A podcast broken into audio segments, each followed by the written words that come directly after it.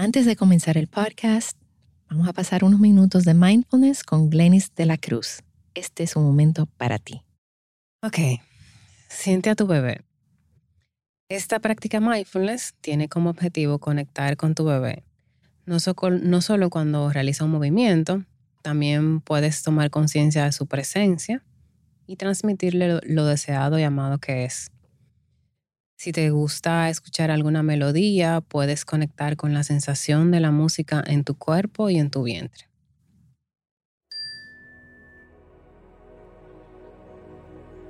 Acostada o sentada, si deseas puedes cerrar tus ojos.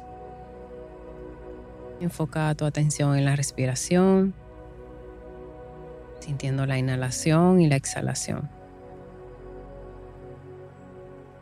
Sonríete mientras vas tocando tu estómago en ese lugar que sientes tu bebé. Regálale una sonrisa. Siente las sensaciones que esa sonrisa despierta en ti. Mientras vas sintiendo las sensaciones del movimiento de tu estómago, sin expectativas ni juicios, con calma, ve tomando más conciencia de tu cuerpo, conciencia de la presencia de tu bebé. Recuerda siempre regresar a tu respiración o a tu cuerpo si te distrae algún pensamiento.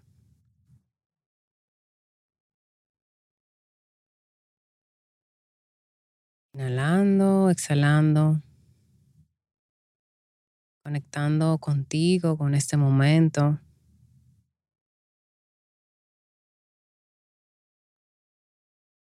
Conectando con esa sonrisa.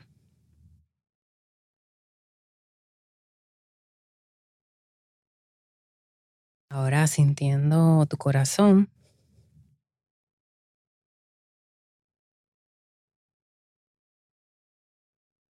Conecta con el sentimiento de gratitud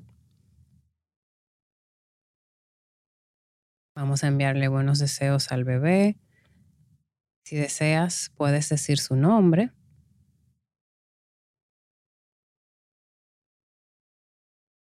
Deseo que estés sano.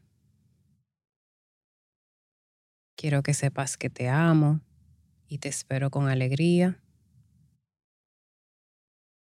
Deseo que estés en paz. Eres muy importante para mí.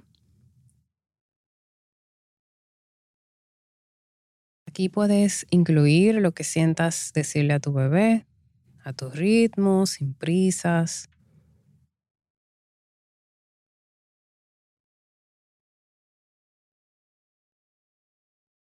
Sintiendo cada palabra, conectando con tu corazón.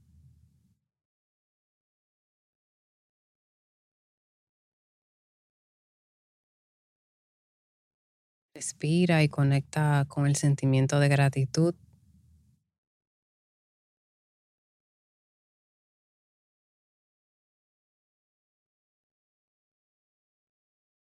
Ahora regresa la atención a tus fosas nasales. Inhalando. Exhalando. Cuando lo sientas, puedes abrir los ojos. Este episodio llega a ustedes gracias a Huggies. Bienvenidos a Baby Time Podcast para nuevos padres y padres de nuevo. Hola, soy Micaela Riaza, madre de dos hijas, dula posparto, educadora de lactancia, educadora de preparación al parto y creadora de Baby Time. Mi compromiso con ustedes es proveer la información de manera llana, fácil de entender. Antes era la falta de información, ahora es el bombardeo de información. Los voy a ayudar a entender qué necesitas y qué está de más. Bienvenidos. Bueno, bienvenidos a otro episodio de Baby Time Podcast. Este episodio les voy a advertir que va a ser quizás un poco fuerte. Hoy me acompaña Patricia Liranzo. Liranzo. Sí. Ella es psicóloga clínica y es especialista en trauma. y la invité hoy al podcast porque quiero hablar sobre el abuso psicológico y emocional, que, que es bastante frecuente y creo que muchas madres o personas, mujeres, no se dan cuenta que están en una relación abusiva. Correcto. Entonces, ilumínanos. ¿Cómo podemos identificar? ¿Cómo podemos salir? Ok, quizás comenzar Ok. diciendo qué es lo que es el abuso psicológico, que tal como tú dices, es muy frecuente, pero a veces difícil para la misma persona. Sí, pues no tienen golpes, no tienen un morado, no tienen Exacto. un ojo, no tienen un... Poder identificar que estás, estás siendo maltratada psicológicamente. O sea, una de las cosas más difíciles del, del maltrato psicológico es la persona llegar al acto de conciencia de, ok, aquí hay una relación que es desigual, yo no estoy pudiendo ser quien yo soy, aquí está pasando algo. Entonces, entenderlo primero que el abuso psicológico o maltrato psicológico o violencia psicológica, pues es un patrón de comportamiento que una persona ejerce sobre otra a través de actos no físicos, pero que son perjudiciales para el, bien, perjudiciales, perdón, para el bienestar de la persona y afecta su ámbito emocional, cognitivo, a nivel, de- o sea, en el pensamiento. Y me imagino que no tienen que ser actos grandes, o sea, puede ser quizás muchos chiquiticos, chiquiticos, chiquiticos, Claro. chiquiticos. El- ahí mucho de lo que pasa con el abuso psicológico es que primero ahí no hay una un concepto como universal, más o menos el que te estoy diciendo es el que como que arropa todas las diferencias.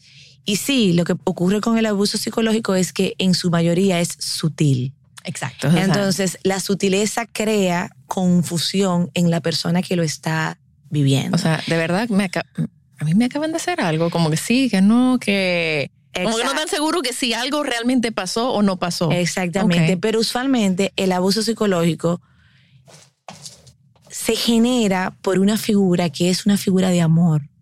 Entonces, cuando esa figura de amor ejerce sobre mí una opresión, yo dudo de que sea una opresión. Y lo que me pregunto es, no, pero él me quiere o mi mamá me quiere, que pasa, es muy común entre de padres a hijos. No, mi papá me quiere, él me está diciendo eso por mi bien. Entonces, la persona, y más cuando somos niños, imagínense un niño, por su nivel de desarrollo su condición de dependencia, es un, ente ideal para la simetría del poder. Porque los padres, en su ejercicio de padres. Son absolutamente, tienen el poder en sus manos. Por eso que es tan fácil ejercer maltrato psicológico sobre un niño, porque el maltrato psicológico, poco para decir qué es, bueno, va a incluir abuso emocional, Y ese, ese, ese abuso psicológico sobre un niño, como que a, a qué edad normalmente comienza, porque sobre un bebé, o sea, es un bebé, no es... comienza cuando ya el niño empieza a socializar, Ok. cuando pasamos de la etapa de que mamá y papá son los dioses y el niño empieza también a demostrar usualmente su, su por dónde va a encaminarse su personalidad. O sea, cuatro o cinco años o... Un poquito más, quizás, Ok, seis, eh, pero igual, porque él, el, uno de los elementos que son más difíciles de identificar que es un maltrato porque se permea con la crianza es el control. Ok. Entonces, cuando mamá y papá quieren controlar todos los ámbitos de la vida de ese niño esa niña en detrimento de su propio desarrollo, de que él o ella necesita equivocarse, aprender de sí, que aunque usted sea un superdoctor o un ingeniero, el niño suyo es artista, pero usted le dice que no, que los artistas, que eso la gente se muere de hambre, y empiezan estos condicionamientos también hacia el niño, el niño, de- del amor, de, de- de, si tú no haces estas cosas, eh, pues yo te retiro el amor. O sea que el amor es condicional. Exactamente. Totalmente. Hay que saber que esto pasa de manera, o sea, constante. O sea, es un, es un acto, es un sometimiento constante, eh, de manera deliberada. Y está caracter una de las formas más común que uno cree que solamente es, es el, el dentro del abuso emocional, el abuso verbal, porque es evidente. Si yo te insulto, si yo te digo mala palabra, si yo te digo que tú no sirves, ese es más fácil. Pero, por ejemplo, la humillación, la vergüenza, la culpa, el acoso, el hostigamiento, el retiro del amor, el castigarte con mi silencio porque no haces las cosas como yo quiero, son formas explícitas de maltrato psicológico. El controlar tu movimiento, el controlar tu privacidad en tus dispositivos, el querer saber, en caso de parejas, eh, cuántas personas tú estuviste. Eh, quítame todas esas fotos del, del Facebook de tu novio pasado. O sea, todos esos elementos que son de controles y que se hacen, obvio, de una manera que no parece que es un ejercicio de opresión explícito. Por eso la persona no lo, no lo identifica. El éxito del, maltratador psicológico es crear esa duda en ti. Duda de lo que tú sientes, duda de tu valoración de las situaciones, duda de tu estado mental, duda de todo. Y la persona llega diciendo, pero, pero es que quizás yo soy muy sensible. O yo soy la loca de mi casa, o yo soy la que piensa las cosas mucho, o la que le busca la quita pata al gato. Cuando hay algo de cuestionamiento de esta relación. Todo maltrato, incluyendo el psicológico, es una relación de asimetría del poder. Es un esquema de opresión que puede darse porque hay alguien que es poderoso por edad, por tamaño, por estatus, por economía, eh, y hasta porque tú eres un chiquito y tú eres el papá o la mamá. Y yo hago uso de eso y de esa confianza cuando hay de padres a hijos y del amor que te tengo y de tu nivel de desarrollo que no puedes discernir algunas cosas porque estás en proceso de crecer y en base a ese amor entonces yo impongo sobre ti lo que yo entiendo que tú debes ser. Y por eso es que es difícil de comprender. Mira, yo me imagino, porque yo misma estoy recordando momentos donde hubo una situación con mi hija que yo sí me recogí emocionalmente porque yo necesitaba como un espacio, pero no, o sea, no entiendo que era abusivo, sino era como, era para evitar que yo fuera a, a decir algo que, que, la podría herir. Entonces, pero ella sí eh, sintió que yo me recogí.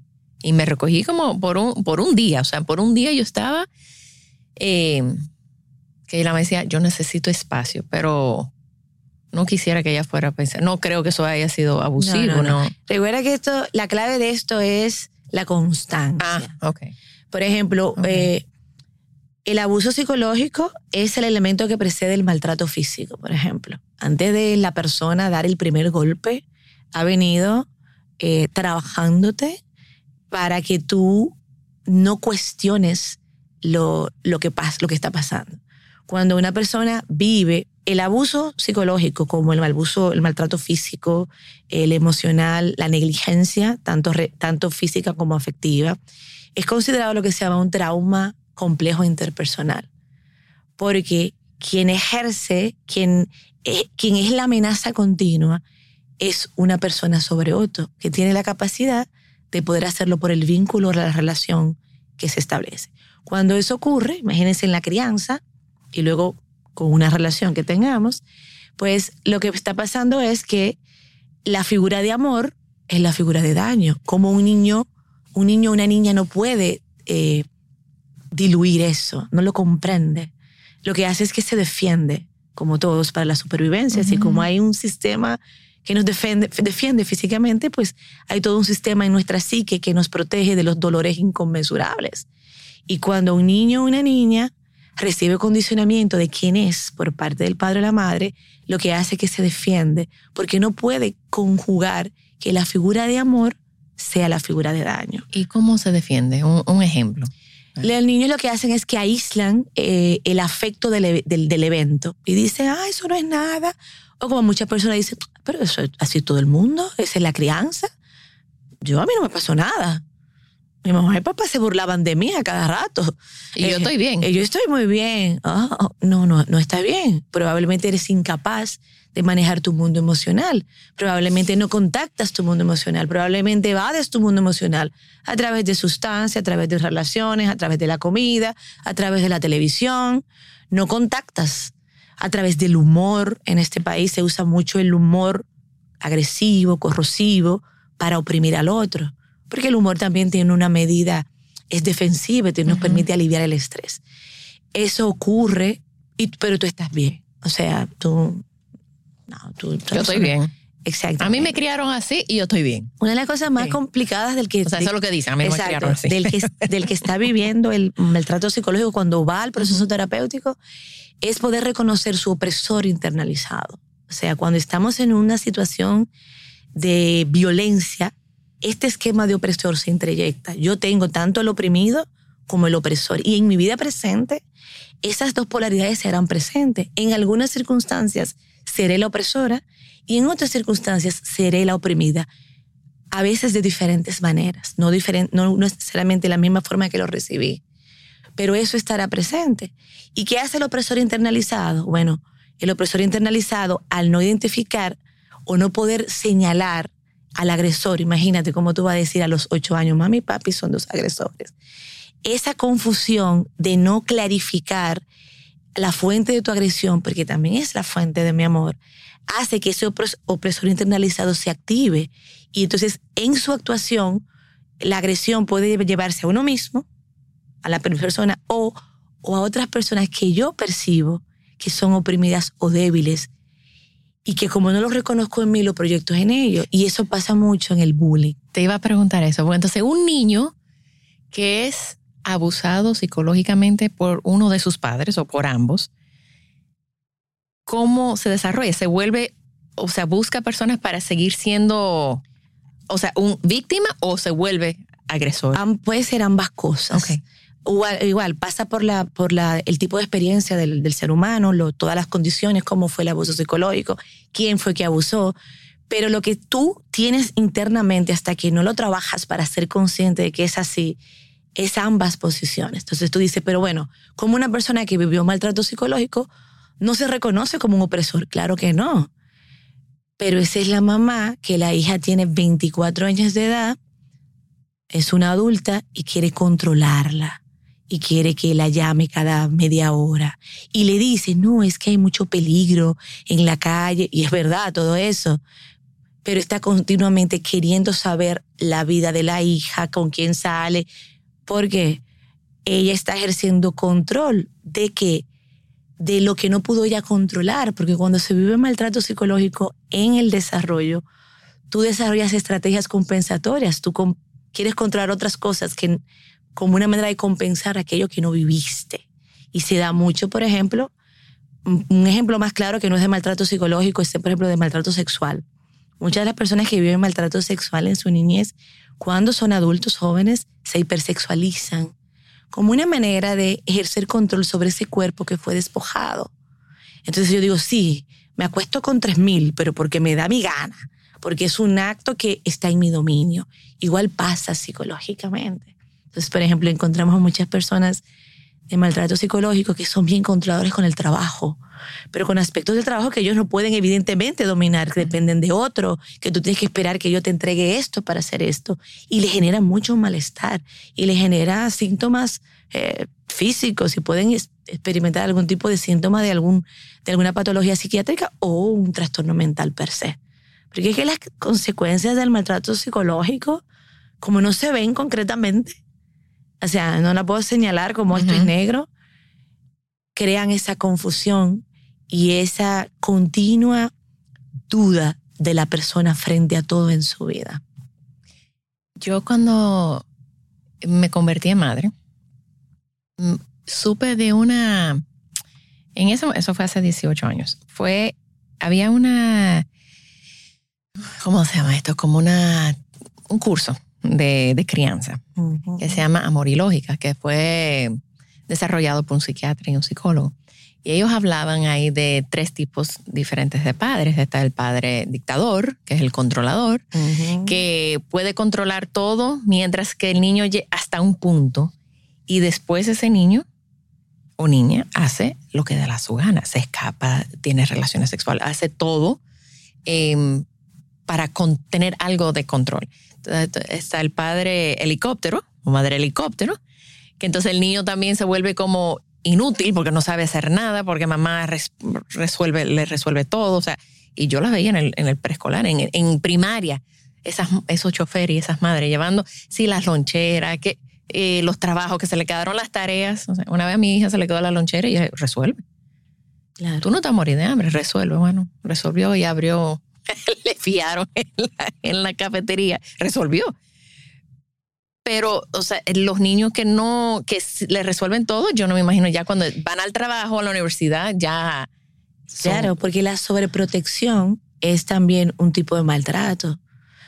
Está enmarcado, si tú me Oh, sobreproteges de todo, me, me inhibes del desarrollo físico y emocional que yo necesito para poder resolver el conflicto con mi amiguita de 8 años. ¿No? Porque yo te sobreprotejo, la sobreprotección. Y es bien, bien fino cuando tenemos pacientes que dicen, pero mi mamá nunca me habló mal, mi papá nunca me habló mal. Eh, eh, ¿Cómo identifican que esa sobreprotección excesiva, porque obviamente las figuras de apego, uno de sus roles es la protección, Claro. pero combinado con autonomía, porque tú eres una persona que eres di- diferente a mí y al fin y al cabo el proceso de desarrollo significará que tú te diferenciarás de mí y te convertirás en un adulto que no siempre está en una posición de hijo, sino que eres un adulto también, aunque tu título frente a mí sea que soy tu hijo. Entonces, la sobreprotección también es una forma de maltrato psicológico porque hace que la persona caiga mucho en la posición de sumisión. O sea, el, el polo de ser oprimida o oprimido es más fácil asumirlo para una persona que ve- venga de la sobreprotección. Pero que otra cosa que aquí es muy, muy común, que también es difícil para el paciente identificar que es un maltrato cuando es parentalizado. Cuando ese hijo o esa hija a los 10 años está cuidando a la de 5. Ah, sí. Y aquí eso es... Eso, eso sí me pasó a mí. Ese tú eres la rol. mayor, tú tienes que... Mira, todavía, yo tengo 47 años y el otro día mi papá me dijo, no, habla con tus hermanas porque tú eres la mayor. Y yo, "Eh, espérate, ellas son adultas. Ya yo, ese no es mi rol, nunca ha sido mi rol, no va a ser mi rol. Ellas, si, si se quieren explotar, que se exploten. Si quieren mi opinión, yo se la doy, si me la piden, si no. Y él se quedó como... Obviamente. Porque eh, eh, tú eres la mayor, tú eres la mayor, tú eres la mayor, tú eres la mayor. Claro, y no, porque tú eres también una niña, aunque sea una, una, una- la hermana mayor, porque tú estabas- también estabas en tu proceso de desarrollo, porque tú tienes que agotar los hitos o los milestones propios de ti sin tener que cuidar a otro niño o otra niña. Para eso está la figura mamá, papá, esté o no esté, sea como sea, cada ser humano deberá lidiar en su adultez. Con las heridas que las figuras paternas y maternas dejaron, que nos dejan a todos. Lo que pasa es que hay heridas como el maltrato psicológico, que es una herida traumática, y eso estructura personalidad, y eso desvía por donde la persona se iba.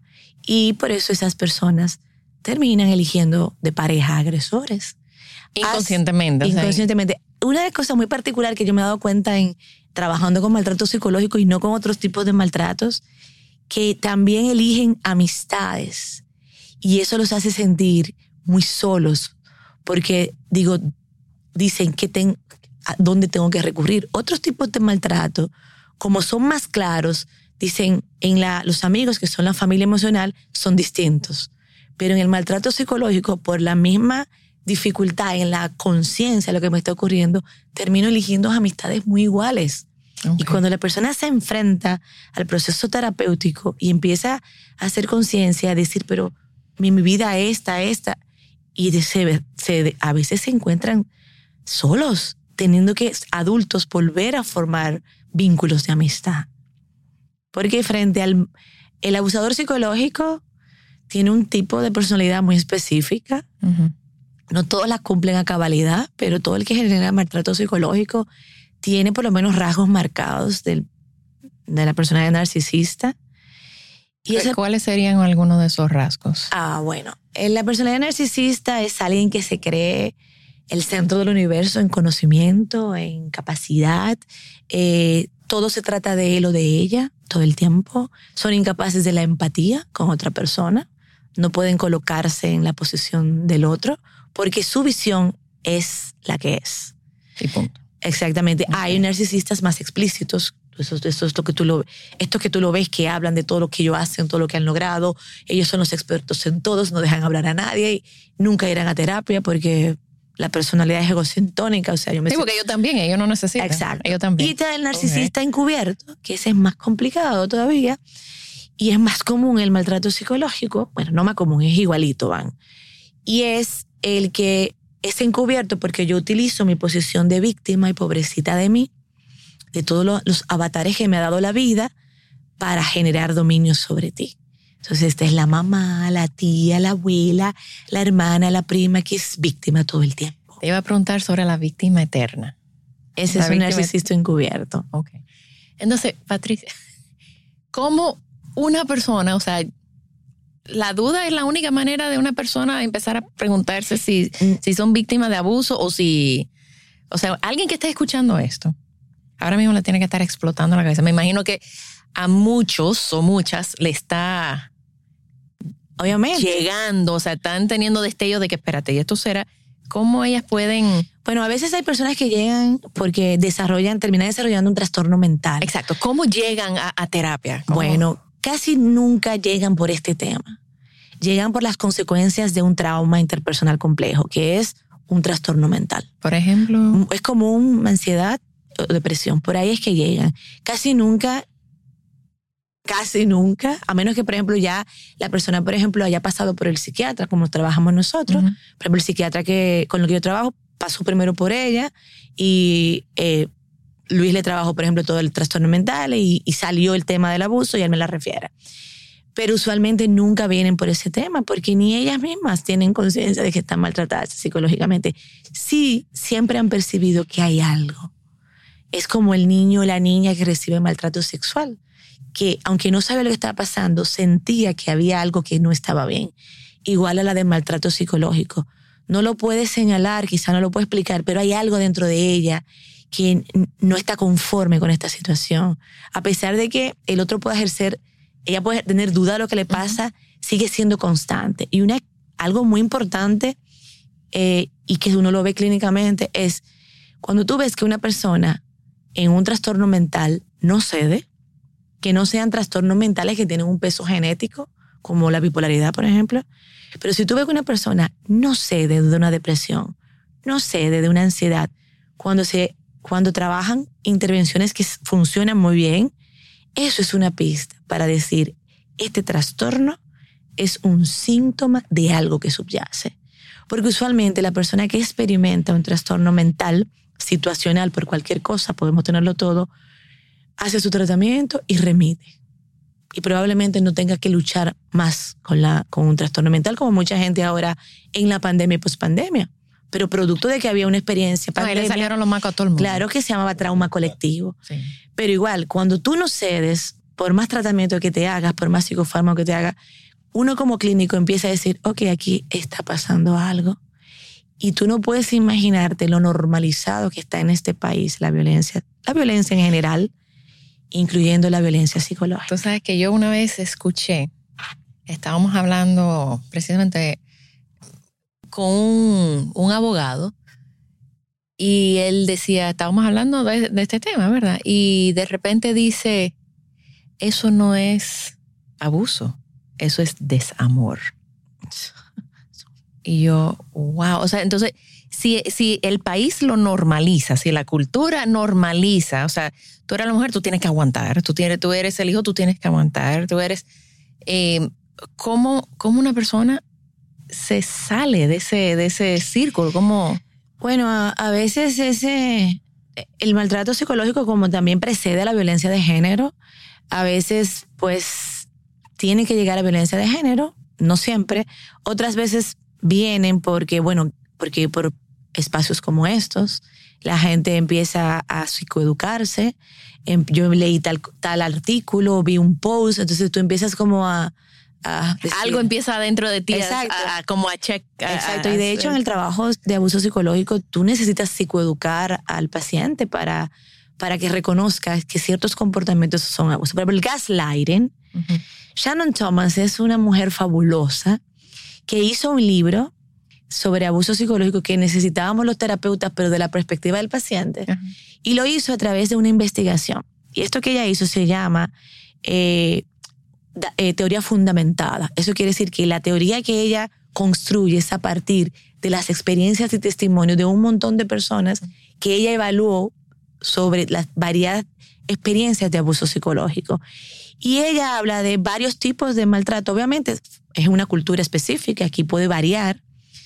Eh, y un poco trabajamos nosotros en sesión con, ese, con, e, con eso de manera psicoeducativa para que la gente vea, ah, ok, esto es lo que tú me haces. Entonces el gaslighting, que también todo el mundo, ay, que me están gaslighting, es muy común cuando el maltratador toma una parte de lo que tú dijiste, no la totalidad, y se queda enfocado en esa parte, haciéndote dudar a ti hasta de todo lo que tú dijiste. Y entonces esa, esa descalificación de lo que tú piensas, opinas, o la manipulación, que es la estrategia reina del maltrato psicológico, está muy presente.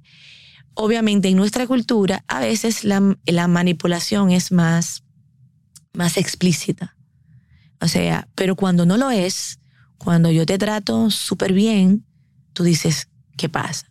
Y por ejemplo, eso pasa mucho entre parejas y se llama sexismo ambivalente, donde yo te domino a través de decirte que yo te estoy protegiendo, que te estoy cuidando. Mira, no, yo te voy a buscar con tus amigas porque tú sabes que es que, que hay tanto peligro para que no te asalten. No, tú estás ejerciendo un control sobre esa persona. En su máxima expresión hay un aislamiento de la persona, mucho pasa en pareja. Hay un aislamiento donde el maltratador empieza a que tú no te contactes con nadie y te conviertes, él se convierte en la única persona de contacto.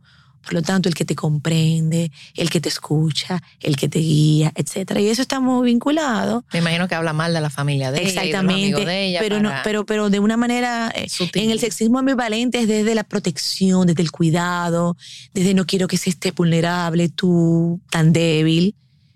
Y luego la gente con toda la socialización de lo que no es el amor que hemos aprendido.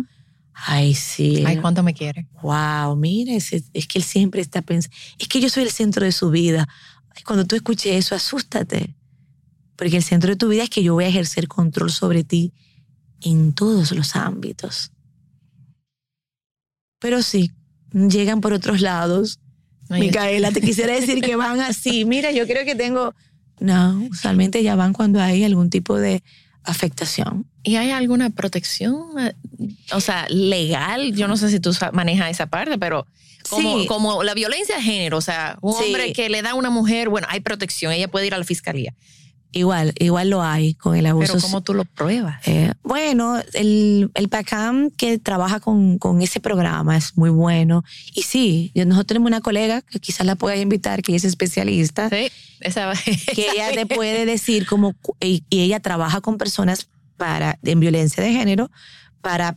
eh, hay una- un esquema muy específico para sal- que, sal- que salgan del, del, del ámbito de violencia y, se trabaja mucho porque en, en la violencia de género también se da mucho maltrato psicológico, pero también a cierto nivel socioeconómico está el maltrato económico.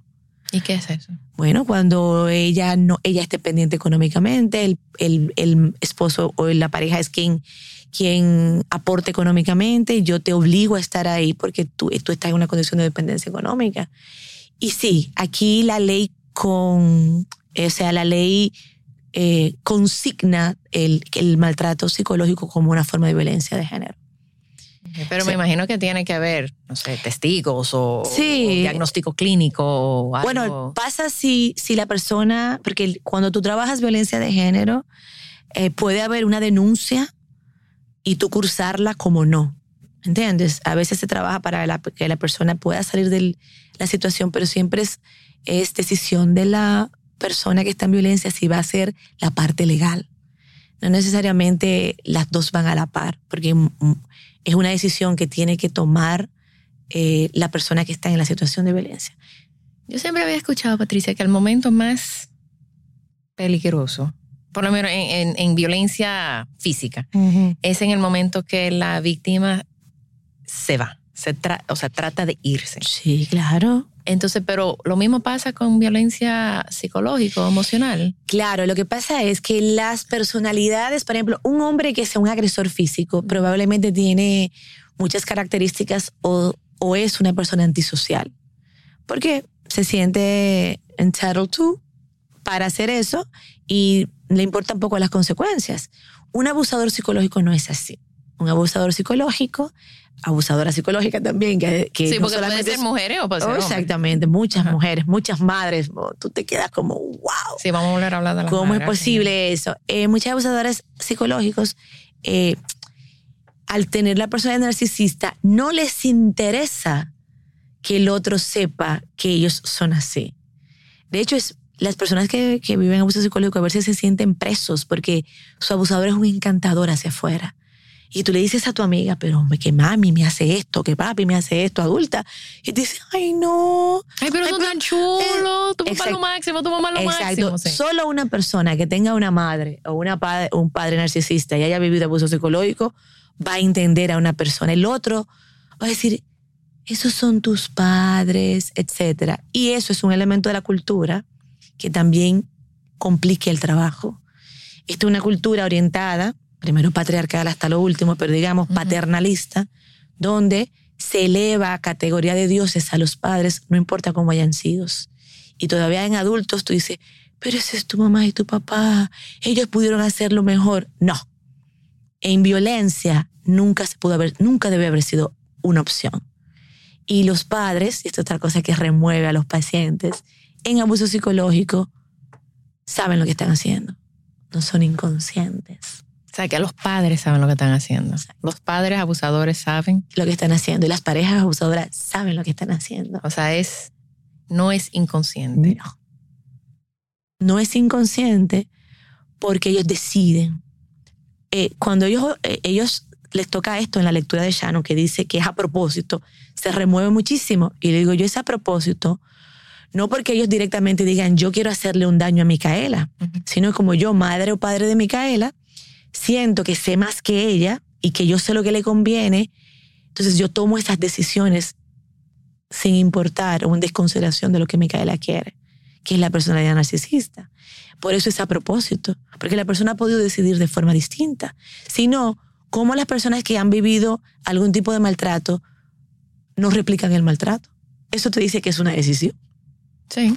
¿Ok? Mucha gente que ha vivido Y lo pueden horrendas. y lo pueden no hacer aún sin ir a terapia. O sea, ellos solo pueden salirse de ese. No, no se van a salir de eso, pero probablemente no repitan el maltrato de manera igual, pero sí la estructura eh, maltratante está en, en su interioridad. Entonces, aunque no sean, por ejemplo, los más agresores, lo que te explicaba del ser opresor u oprimido estará presente en su intercambio. Pero hay gente que lo ha decidido, lo decide individualmente y luego busca ayuda. Otra gente busca ayuda en otros contextos, que es el contexto religioso, que es el contexto, etcétera. Mira, una cosa importante que también hay que recordar es que cuando una persona obliga a otra a desviarse de sus principios morales y religiosos y a ir en contra de la ley, eso es abuso psicológico también. yo, esto, este, no, yo le dije que este iba a ser un tema fuerte. Un Sí. tema fuerte y me imagino es muy que amplio también. es amplio y es, da un poco de miedo porque de repente tú dices, bueno, pero yo seré, seré madre abusadora, o sea, me imagino que hay madres que se están cuestionando. ¿Habré sido víctima de una madre opresora o de un padre? Aquí es muy común, aunque tú no lo tengas consciente, por la cultura. Me imagino, me imagino que de cultura, porque yo he escuchado cuentos, por ejemplo, de mi abuelo, cómo trataba a mi tía y a mi, a mi papá y a mis tías. Ya mi padre no, no replicó ese comportamiento físico que mi abuelo sí tenía. O sea, yo sé que eso existe todavía, el golpe, la pela, la, todo eso. Pero ya si no existe eso, podría existir la parte Oh, claro, sí. emocional o la parte... Yo me acuerdo que a mi hermana y a mi, mi mamá y mi papá nos decían, ay, que hay, mira, lloran de todo, mira qué emocionales son. Y nosotros con los lagrimor, siendo niñas, expresándonos como se expresan las emociones, a veces que es llorando. Mírala, mírala, ay, van a llorar, van a llorar. Una burla, una burla abierta. Sí, eso O es que le dicen ahora a los varones, no llores, no Sí, llores, aguanta. es- esa es la masculinidad hegemónica, donde los niños, los varones, no, no, no tienen el espacio para poder sentir. Porque si sienten y son sensibles y les gustan cosas que no sean de la masculinidad hegemónica, viene el peligro. La famosa agenda gay que aquí se inventan y que inventa todo el mundo. No, tú le estás quitando la oportunidad a ese adulto. De, le estás quitando la, la vía a ese niño, por favor, de poder ser humano. Lo que nos diferencia de los animales es todo el ámbito emocional que, nos, que es propio de quienes somos. Nos vinculamos a los demás a través del afecto. Por eso la consanguinidad no hace vínculo, es la relación que hace La vínculo. emoción. Exactamente. Por eso que la- como los amigos son mi familia emocional y, y es muy importante en la vida de una persona porque son de los aspectos que le permiten al ser humano hacer ese acto tan importante de diferenciación que los padres dominicanos les cuesta muchísimo. Yo imagino que padres latinos en general. En general, O sea, sí. Porque la cultura, por la, por la misma cultura. Eh, Fíjate que nuestras respuestas frente a adultas, frente a, a cualquier conversación, a que, a, a que estemos hablando, aunque estemos hablando, perdón, de cosas banales, es inmediatamente eh, hablamos alto, hablamos sobre el otro, queremos imponerle. Bueno, porque es que hemos sido socializados que aunque no nos dieron pela, y a nosotros nos dieron pela, por lo menos en mi generación todavía la pela era una opción, eh, es eso, es la incapacidad de tu poder aceptar y respetar a- al otro. Y la gente dice, eso no es nada, porque es otra cosa. Sí, lo, lo minimizan. Lo... Ay, que yo me acuerdo una vez, eh, y yo he hecho este cuento ant- anteriormente. eh, yo tengo dos hijas. Y mi hija menor, mientras que mi hija mayor se estaba bañando, fue y le cogió ropa y cosas a la mujer. Cuando ella salió del baño y vio que su hermanita tenía puesto ropa de ella, y se molestó, dijo, tú no me pediste permiso. Entonces mi hija menor dijo, ¿tú me das permiso a usarlo? Y ella dijo, no. Mi primer instinto por mi crianza era decirle a ella, "Es tu hermanita, hombre, deja que lo use. Pero yo, me, yo frené. Y yo dije, ok, ella tiene derecho de decir, no quiero que lo usen. Y yo quiero que ella aprenda a decir no y sentirse cómoda diciendo no. Y, y la chiquita tiene que aprender a recibir un no. Entonces, yo, o sea, todo eso pasó por mi mente. Y yo, bueno, pues mira, Miranda, quítate la ropa de tu hermana, ella no te la quiere prestar ahora mismo y busca otra cosa. Y, y, bueno, se lo quitó, estaba guapa, obviamente, porque se quería poner la ropa de la hermana, pero para, o sea, ese momento, lo, lo, mi instinto, lo, lo que iba a salir de mi boca era, ay, hombre, déjala, Claro. déjala, hombre, esa es tu hermanita. Y pero entonces estoy, le, le estoy dando validez Claro. a la grande si hago y eso. tú sabes que le encanta a la gente ahora dice, ay, que esta generación es la generación de cristal. No, es una generación que no ha normalizado la violencia. No, y que está Y mucho más aware. ¿cómo se Exacto. Consciente. Inmediatamente hay una situación, un contexto donde hay cualquier ejercicio de violencia, que ellos están bastante educados, no lo aceptan. Y por eso es el joven adulto de 25 años que vino el jefe queriéndole hacer, eh, im- imponer cosas, oprimir cosas, le dijo, no, yo no te voy a aguantar esto, y se va. Eso dice el resto, que es la generación de cristal. Mira lo normalizado que tenemos, que eh, aguantar, esa palabra es muy común aquí, aguante. Tú no tienes que aguantar agresiones. Por ejemplo, aquí hay mucho ho- hostigamiento y acoso laboral que siempre se pasa, se pasa por debajo. Ay, que me acuerdo cuando mi hija estaba, ya habíamos cambiado de colegio en quinto, después volvimos a cambiar colegio en séptimo, porque ella me dijo un día, en el, en el segundo colegio donde la pusimos, que ella quiso cambiar, ella, o sea, el grupo nunca la, la, La cogió. la cogió. Entonces, un día me dice, mami, yo me siento invisible. Y dije, ok, esto es una, un red flag, esto es una bandera, mira, esto es una señal, vamos a cambiar de colegio. Y ella, cuando le digo, mira, vamos a cambiar otra vez, otra vez tenemos que cambiar. Y le digo, ok, lo único seguro en la vida es cambio. Entonces, si tú puedes aprender a esta, a esta edad, cambiar y adaptar, tú vas a tener muy, tú vas- eh, la vida va a ser más fácil para ti, versus gente que no han salido nunca de un mismo colegio.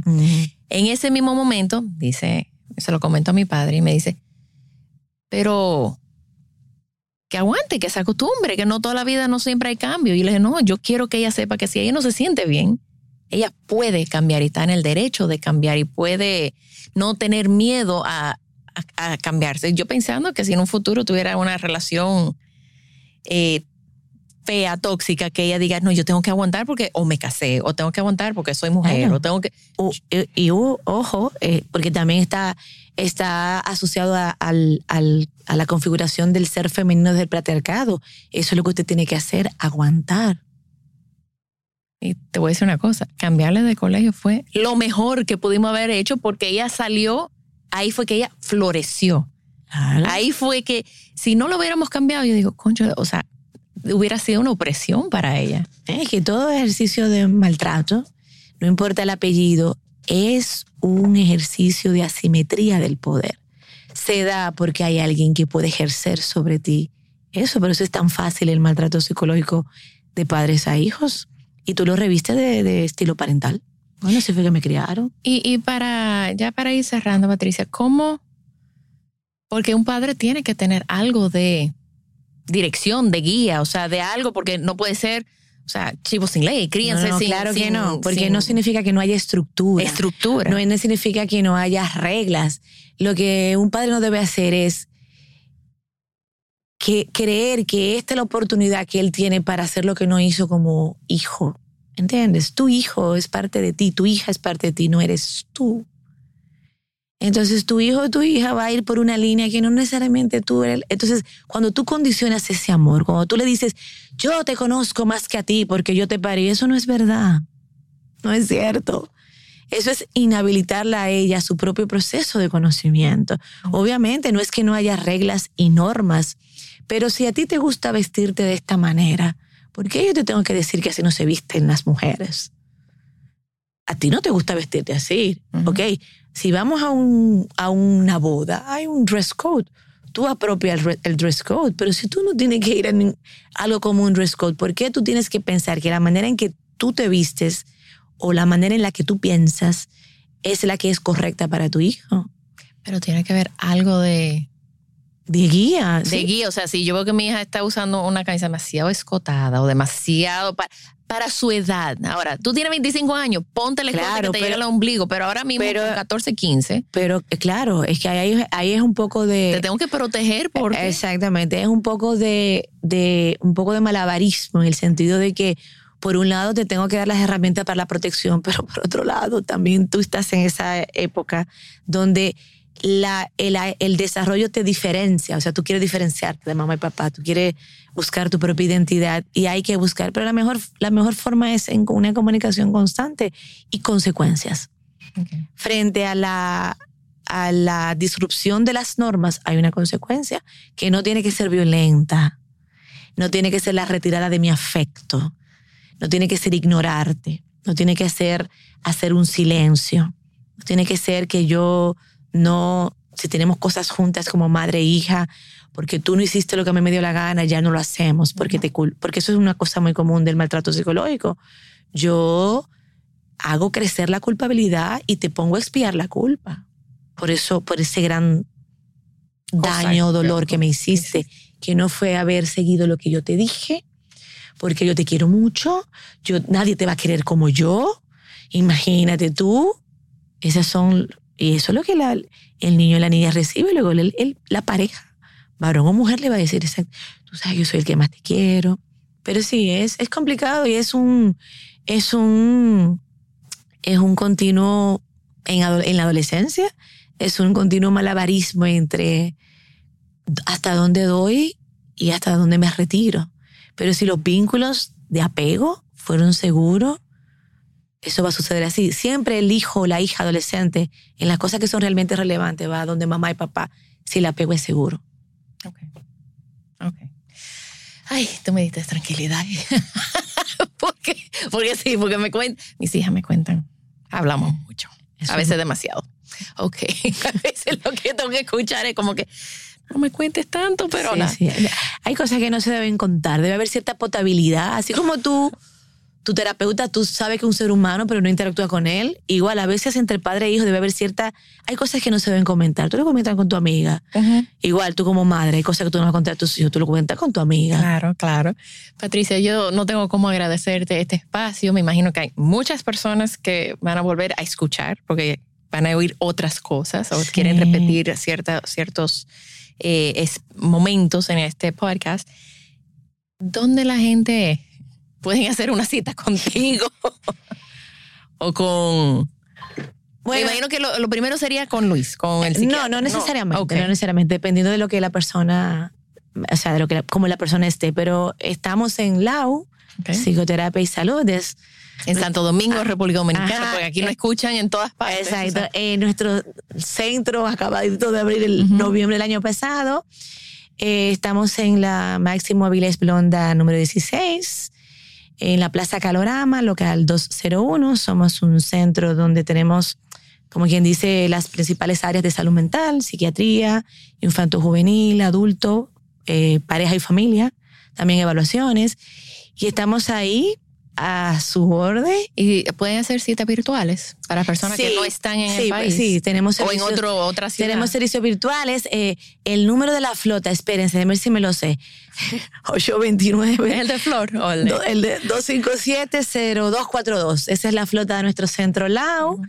Esperemos que llamen para las personas que necesiten. Yo creo que cuando las personas tienen, descubren que han sido maltratados psicológicamente, es muy duro, pero pero es un proceso necesario. Tú tienes que pasar por la víctima para ser un, un sobreviviente, que es como habla Shannon. Tú me tienes que invitar a otro programa. Ah, no, no, no, ya. para hablar de Shannon y los tipos específicos de Shannon, porque Shannon es un recurso que yo agradezco al universo de que esta señora hizo esto. Shannon Thomas. Ella hizo este libro que se llama eh, Hidden Abuse. Ya. como el abuso escondido, psychological abuse, como sanando el, abuso psicológico, pero es un, un, libro para el paciente, no necesariamente para el terapeuta, y le da al paciente eh, eh, formas de entender, recursos, de lenguaje llano, y sobre todo ella nos ayuda al reconocimiento.